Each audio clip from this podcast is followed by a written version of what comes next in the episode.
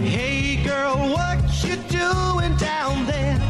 Dancing alone every night while I live right above you. I can hear your music playing. I can feel your body swaying. One floor below even know me. I love you. Oh, my darling, not three times on the ceiling if you want me. Mm, twice on the pipe if the answer is no.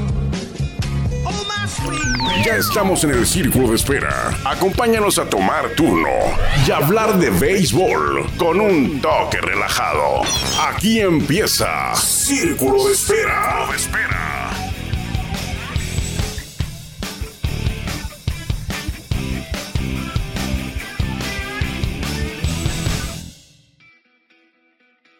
¿Qué tal? Buenas tardes, bienvenidos a Círculo de Espera. Hoy es eh, martes, ayer no estuvimos, tuvimos que ir al dentista ayer.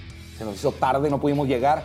Eh, ya dijeron, ya se fue de vacaciones, Armando. No, no, nada de vacaciones, todavía estamos aquí en Tijuana. Hoy es lunes, no, hoy es martes 19 de diciembre del 2023, ya muy cerca para todos aquellos, la mayoría, ¿no? Que festejamos la Navidad. Ya está a la vuelta de la esquina, hoy es martes, eh, la Nochebuena es el domingo, o sea que va a estar eh, muy cerca ya la noche más esperada por los niños y por los papás de los niños. Así que eh, arrancamos aquí en Círculo de Espera con la disculpa de no haber estado presentes ayer para platicar de béisbol con ustedes. Y le voy a ser sincero, hoy no tampoco tengo preparado tema, pero eh, vamos a platicar, a charlar una media hora acerca del rey de los deportes. Primero que nada, pues hablando de la Navidad, pues, la invitación para que usted se dé la vuelta si vive en Tijuana o va a andar en Tijuana se dé la vuelta al Estadio Chevron, a la Casa de los Toros de Tijuana, porque desde el viernes está ya plantada ahí de manera eh, gratuita, eh, y no porque sea gratuita no vale la pena, vale mucho la pena que se dé la vuelta a la villa navideña, sobre todo si tiene niños, como le decía hace rato, la época más bonita del año para los niños.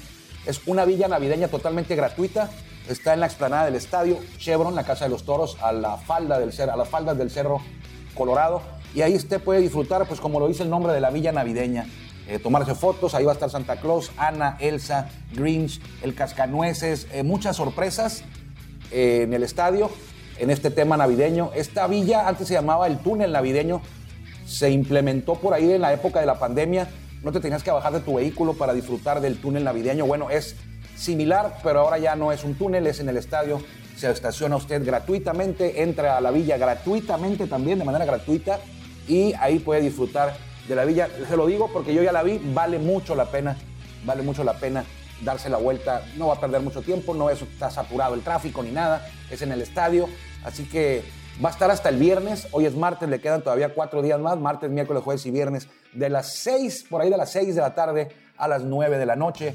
Tres horas, usted va a durar 15, 20 minutos, eh, fotos, da la vuelta. Yo le garantizo que los niños, sus hijos, sus sobrinos, sus nietos, sus vecinos se la van a pasar muy bien, sobre todo si son pequeños por ahí de 4, de 3, de 4, de 5, 6, 7, 8, 9 y hasta los grandes, porque yo me divertí eh, mucho en, ese, en esos 15 minutos que le di ahí la vuelta y me, quedé tomando fotos con el Grinch, mi compadre. Ahí andaba hasta el Grinch, está también ahí. El, toro Torín, el toro Torón, eh, con eh, vestidos a la, a la época, acorde a la época navideña. Así que dése la vuelta. Yo lo invito ahí, eh, bueno, pues es gratis, ¿no? Los invito a todos para que se den la vuelta. Empezó el viernes en el Estadio Chevron, termina el viernes de 6 a 9. Y el viernes también, el viernes pasado terminó la Escuela de Iniciación de Toros, Escuela de Béisbol de Iniciación de Toros en el Estadio Chevron. Eh, y la verdad yo quedé, fueron tres meses de trabajo con niños. No era una academia, ¿eh? no, no se trataba de buscar talento, que bueno, también se aprovecha eso, ¿no? Pero la intención principal era de, como dice el nombre, iniciación en el béisbol. Escuela de Iniciación de Béisbol, Escuela de, Iniciación de Béisbol todo de Tijuana. Y andaban, anduvieron, participaron niños, y una niña también andaba, de 5 o 6 años hasta jóvenes de 13, 14, 15, y la intención era eh, enseñarles a los eh, principiantes, pues desde cómo tomar el bat, cómo lanzar la pelota, cómo ponerse el guante. Desde ahí, para el grupo de principiantes, el grupo de intermedios pues ya era un poquito más avanzado y también estaba, claro, el grupo de avanzados, que de hecho varios del grupo de avanzados que destacaron hace tres semanas pudieron participar en el showcase ante buscadores de talento de casi 20 equipos de grandes ligas que vinieron a ver al talento de la región y ahí se colaron, bueno, no se colaron porque lo organizó Toros ese, ese, showcase, eh, tuvieron la oportunidad de estos 7, 8 jóvenes que estaban participando en la escuela de iniciación de mostrar, mostrarse ante organizaciones de grandes ligas. Terminó el viernes y lo que le quiero decir es que yo quedé eh, gratamente impresionado o sorprendido mejor por la ceremonia de clausura. Se hizo una ceremonia como si usted se fuera a graduar de la escuela. Los niños se sentaron en tres, niños y jóvenes en tres o cuatro filas, eran casi 100, ¿eh? Fue un exitazo la escuela de iniciación, eran casi 100. Se sentaron en la parte de las gradas por ahí, por el dagado de tercera a un lado, y abajo pusieron unas, eh, eh, acomodaron unas mesas, y ahí estaban pues los directivos de toros, desde Antonio Cano, el director general Raúl Cano, el, encargado del proyecto de la escuelita de iniciación, eh, el huevo Romo, que fue instructor, los gerentes Ricardo Williamson, Saúl Bolaños, Elías Díaz, Juan Manuel Vega, Alfonso Vera, ahí estuvieron y uno por uno, y los padres estaban sentados atrás, los padres de familia, en las, en las filas de atrás, en las butacas de atrás donde estaban eh, acomodados los eh, alumnos, los, pequeños beisbolistas, jóvenes beisbolistas, y uno a uno, eh, Denis Barajas fue la conductora, se encargó de la conducción del evento, eh, escuchaban su nombre, pasaban al frente, les entregaban un reconocimiento como si estuvieras en la escuela, granota de la primaria o de la secundaria, y además a cada uno de ellos, casi 100, se les reentregó una medalla, una réplica idéntica de la medalla que ganaron los toros en el campeonato del 2021. Una réplica de la medalla. Eso no me lo esperaba yo y la verdad fue algo. Pues nomás faltaron las togas y los birretes, ¿eh? Porque fue una ceremonia de, clausura de fin de cursos a la usanza de cualquier institución educativa. Así, a pase por favor, Armando Esquivel y pasaba el niño, y luego ahora Jorge Pérez y bajaba Jorge Pérez, le entregaban su, su medalla, le entregaban su, le, la ponían la medalla, le entregaban su reconocimiento, fotos, ahí estaba el toro Torín también, entonces quedé yo eh, muy, eh, quedé sorprendido de que finalizara así, yo me imaginé que iba a ser algo, pues hoy es el último día y se acabó y va, y un reconocimiento así, nada formal, sin embargo una, un protocolo hubo eh, en el estadio, en la, en la, grada, ahí pegadito al terreno de juego, y los niños y jóvenes la pasaron muy bien. Además, ellos fueron los encargados, terminando ahí, hubo un refrigerio y fueron los encargados de dar eh, el banderazo de salida o, inaugurar la escuela, de la, perdón, la villa navideña. Todos los niños y jóvenes pasaron para allá junto con sus padres a dar por iniciada iniciado los trabajos de la villa navideña, que no eran trabajos, es más entretenimiento y diversión, pero bueno, vaya que fue un trabajo de toda la gente que se coordinó para esa villa navideña, encabezados por Elías Díaz, por la directiva de Toros, que encabeza, claro, don Alberto Uribe Maitorena, el presidente eh, del Consejo de Administración, y Alejandro Uribe, el presidente ejecutivo, y sobre todo Elías Díaz, que anduvo muy... El Elías Díaz es el gerente de Mercadotecnia, fue el encargado operativo de montar todo este espacio de la Villa Navideña, que repito, lo invito, está muy bonito. Si a usted le gusta este tipo de, de actividades con sus hijos, aquí está eh, la Villa Navideña disponible hasta el viernes. Y la escuela de iniciación pues, ya terminó con esa ceremonia de clausura y pues la invitación y el compromiso de que se repita ¿no? en 2024, por allá en septiembre, estos tres meses que vivieron los jóvenes, que fue aprender al béisbol de manera divertida y para quienes ya lo dominan, pues pulir sus fundamentos con vaya que el grupo de entrenadores, de instructores de primer nivel, la mayoría de ellos eh, participan en el equipo grande de Toros de Tijuana y estuvieron en la escuelita de iniciación. Hasta los trainers, hasta el doctor Miguel Pérez, el doctor de los toros, el, de las, el que se encarga de las lesiones, estuvo todos los días al pendiente de que no hubiera ningún problema y si lo había, pues solucionarlo el doctor Miguel Pérez. Entonces, eh, hablábamos del huevo Romo, que estuvimos con él toda la semana, platicando con él, y luego lo vimos aquí en la escuelita, él era el instructor de, uno, de los, uno de los instructores de picheo, Ramón Pacheco también andaba por ahí de instructor, muy conocido en esta zona, Ramón Pacheco. Y platicaba yo con el huevo porque la semana pasada terminé de leer el libro de Warren Spa. Y yo ya lo sabía, pero lo recordé en las páginas finales de este texto. Muy bueno, por cierto, y sobre todo enterarte de la vida de uno de los mejores pitchers en la historia, es Salón de la Fama, uno de los mejores pitchers en la historia del béisbol, En su momento lo comparaban con los mejores de toda la historia, por allá en los años 60 se decía que era de los, estaba en la plática del mejor pitcher de la historia de, grandes ligas, el mejor zurdo, 300, casi 370 triunfos, 363 eh, juegos ganados. Y ahí al final de su carrera, Warren Spahn, que, que, si algo tuvo Warren Spahn al final es que se rehusaba a retirarse. no quería retirarse, eh, seguía tratando de alargar su carrera y cayó hasta en México. Bueno, no es que sea malo caer en México, ¿no? Pero jugó en México por ahí en 1966, pero estuvo solamente por ahí de tres semanas, yo creo, un poquito más, poquito menos. Estuvo como lanzador e instructor, no sé si ya se lo había comentado. Eh, ganó un juego, perdió uno en tres aperturas y eh, pues se fue, no terminó la temporada. Eh, no sé por qué sería, ya murió Warren Spa, pero y creo que la mayoría de los que estuvieron con él también ya fallecieron. Huevo Romo estuvo con él y yo le dije, oye Huevo, ¿te acuerdas de Warren Spa? Le dije por ahí del miércoles pasado y me dice, sí me acuerdo que fue a México con los Tigres, pero yo no estaba, me dijo. Bueno, dije, pues el huevo debe haber andado en grandes ligas ya. Se me hace que es muy pronto, pero bueno, a lo mejor ya andaba ya en ligas menores. Y cuando llegué a la casa en la noche el miércoles, revisé la estadística porque me quedé, me quedé con la duda. Dije, no, pues el huevo, si no estaba, ¿dónde andaría? El huevo creo que debutó en el 63, no creo que haya ido a grandes ligas en el 66. A lo mejor andaba en ligas menores, pero bueno, revisé. Y no, el huevo jugó la temporada del 66 completa. De hecho, los Tigres capitalinos quedaron campeones ese año, ese ciclo del 66. Y el huevo tiró el séptimo juego, tiró el juego definitivo, creo que era ganar cuatro, creo que el huevo tiró el séptimo juego, el juego definitivo contra Alfredo el Zurdo Ortiz y ganó Tigres con el huevo Romo en la Loma en 1966. Y al otro día regresé y le dije, oye, huevo, a ver, ven. Ayer te pregunté por Warren Spa, me dijiste que, que sí sabías que había ido, pero que no te tocó verlo. Jugó en el 66 y tú en el 66 fuiste campeón con los Tigres, lanzaste el último juego del campeonato contra el Zurdo Ortiz. ¿Qué onda? Ah, pues sí, cierto, me dice. ¿Qué pasó, huevo? Pues te estoy haciendo un libro y, y, me dices que no estuvo y tengo que investigar. O sea que voy a tener que confirmar todos los datos que me has dicho. Y en broma, ¿no? Le decía yo. Y se me queda viendo y me dice, oye, pues está, está difícil. Me preguntas por cosas que pasaron hace casi 100 años, me dice. Y ya me empecé a reír yo, pero bueno, tiene razón, ¿no? Eso, eso cuando jugó Warren Spa fue hace 57 años. El huevo era un chamaco de veintitantos, 24 por ahí. Y dice que no se acordaba, pero ya que le dije yo, ya se acordó. Y recuerdo que me dijo, no, hombre, ese, ese amigo era un caballo, ese amigo era un animal de lo mejor que he visto, dice, y ya estaba retirado de grandes ligas. Pero era un animal de lo mejor que yo he visto. El huevo Romo todavía no iba a grandes ligas ahí. Después le tocaría ser compañero de Sandy Koufax, de Don Drisdale, de Don Sutton. Entonces ya después pues, vio a... No, no digo que Warren Spy haya sido... Eh, que Koufax, Drysdale y Sutton hayan sido mejor que Span.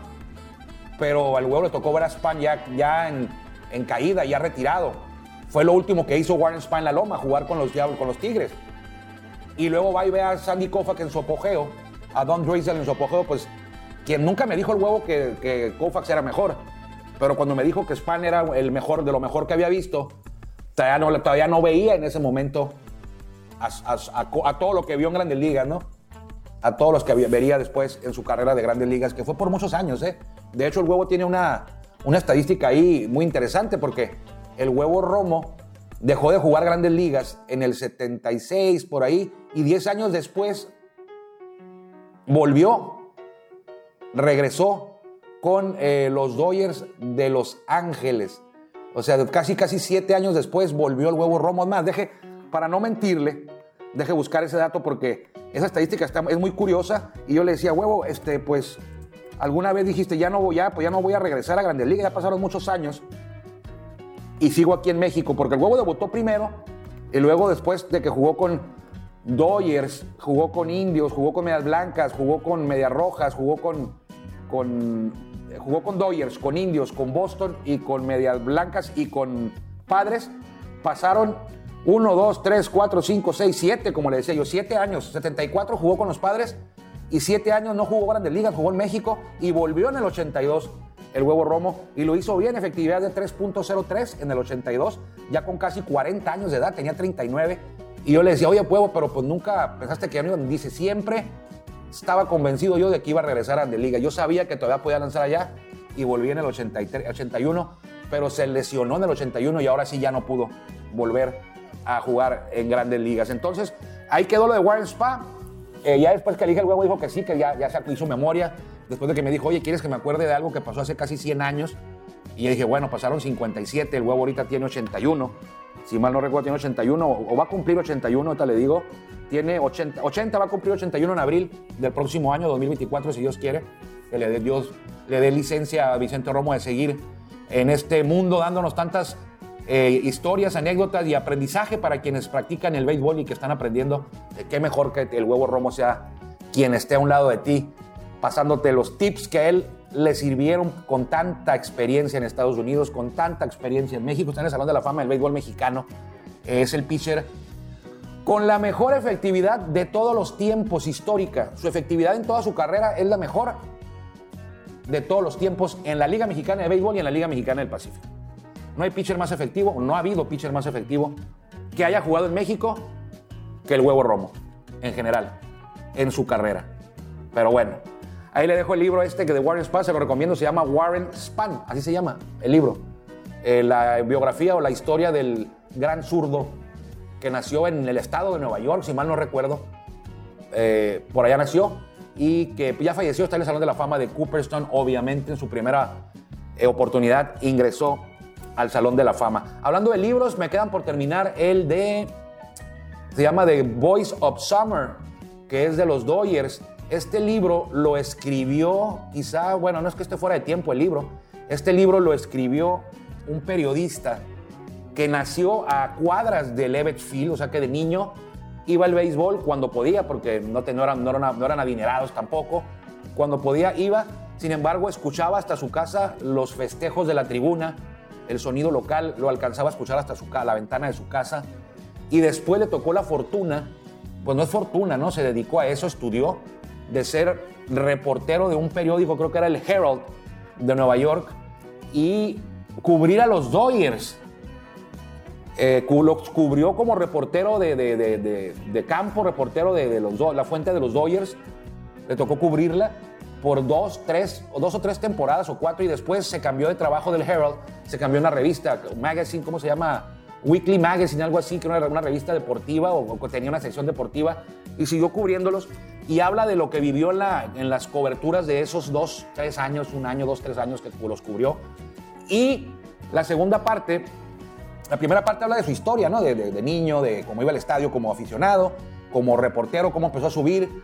Primero no, no cubría él a los Dodgers, cubría deportes, lo mandaban a cubrir ligas de preparatorias ahí en Nueva York, juegos de fútbol americano, hasta carreras de caballos.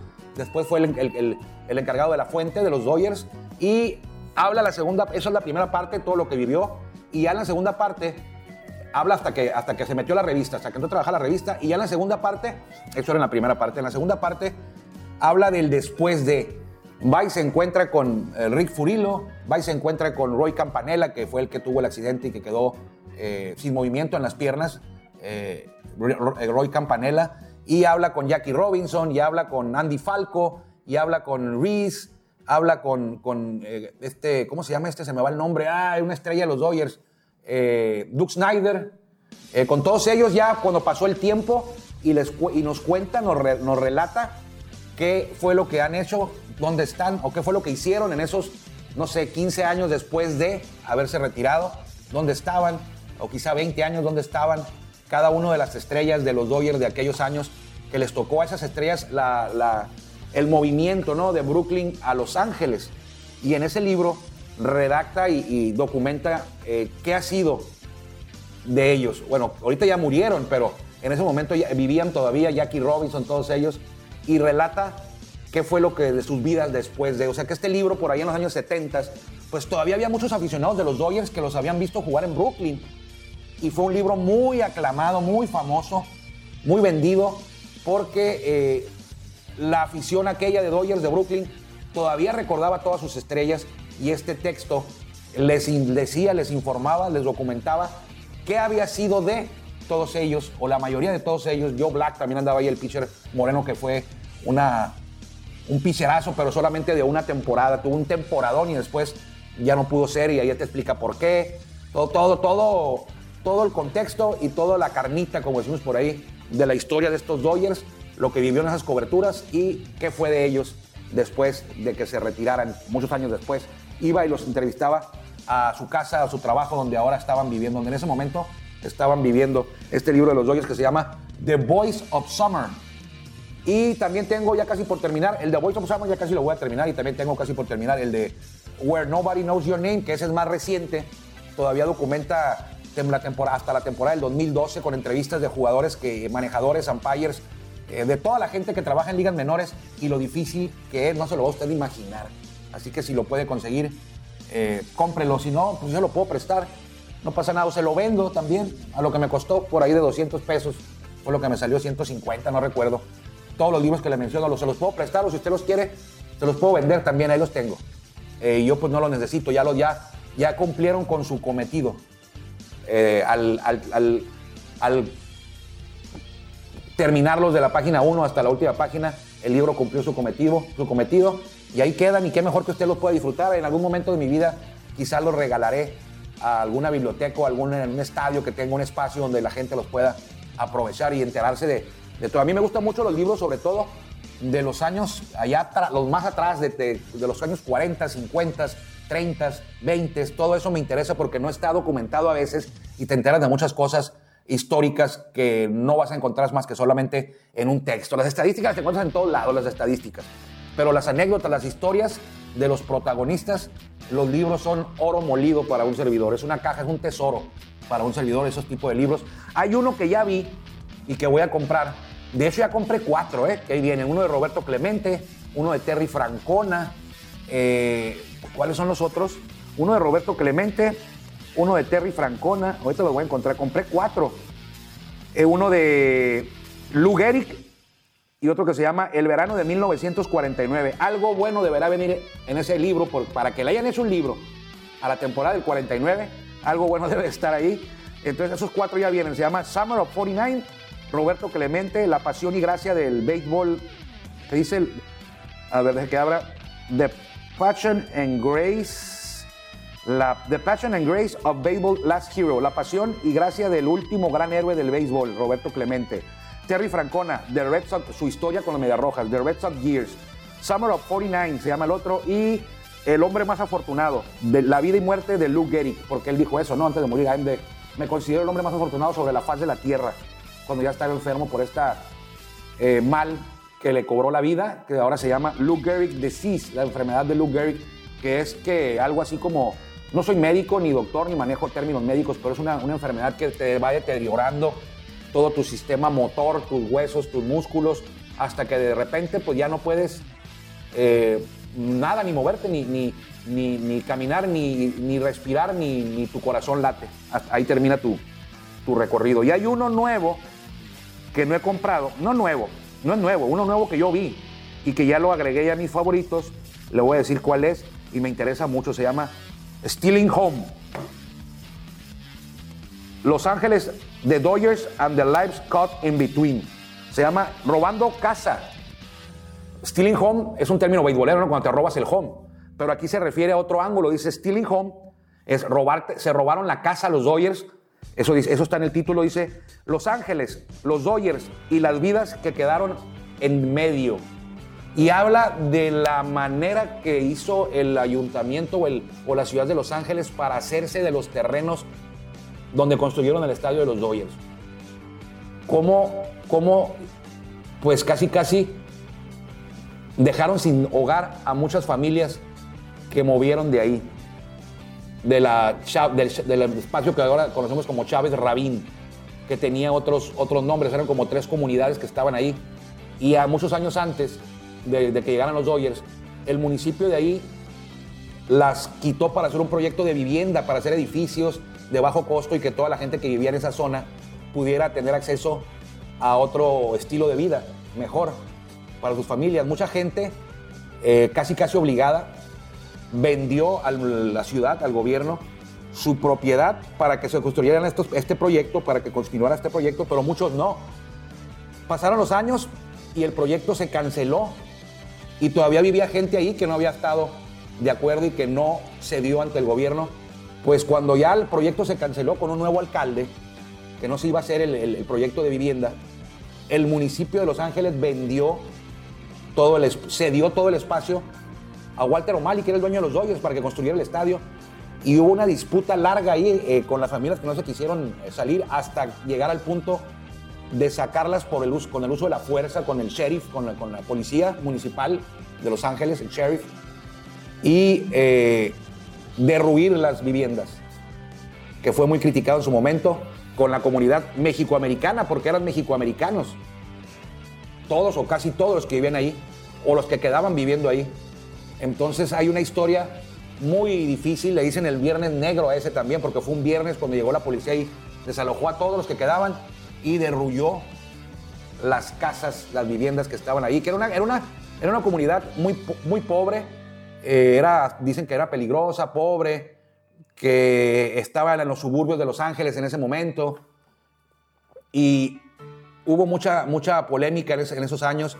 La comunidad mexicoamericana eh, pues no estaba de acuerdo con los Dodgers y no estuvo de acuerdo por muchos años, hasta que luego llegó Fernando Valenzuela y, pues aprovecharon de la figura de Fernando, creo yo, para limar asperezas con el toro de Chihuahua. Pero todavía hay quien lo recuerda, ¿eh?